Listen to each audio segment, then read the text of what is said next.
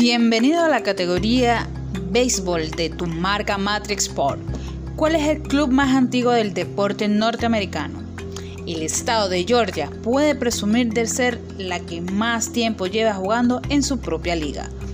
Si de algo se puede presumir en Atlanta es que los Braves son el equipo de cualquier deporte profesional norteamericano que más tiempo ha seguido llevando jugando en su liga fueron fundados en 1871 en Boston y aunque es cierto que los Chicago Cubs lo hicieron un año antes, son los únicos que llevan jugando sin interrupción desde entonces, pues los Cubs se pasaron dos años sin patrocinio de Chicago debido al gran incendio de 1871.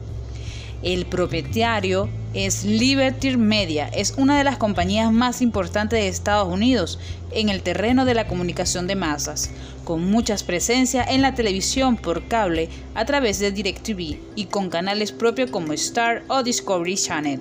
Compraron los Atlanta Braves en el año 2007. Su manager general es Copoleya. Lleva con los Atlanta Braves desde el año 2006 en diferentes funciones en la oficina paso a paso se ha ido estableciendo como el hombre importante de la franquicia.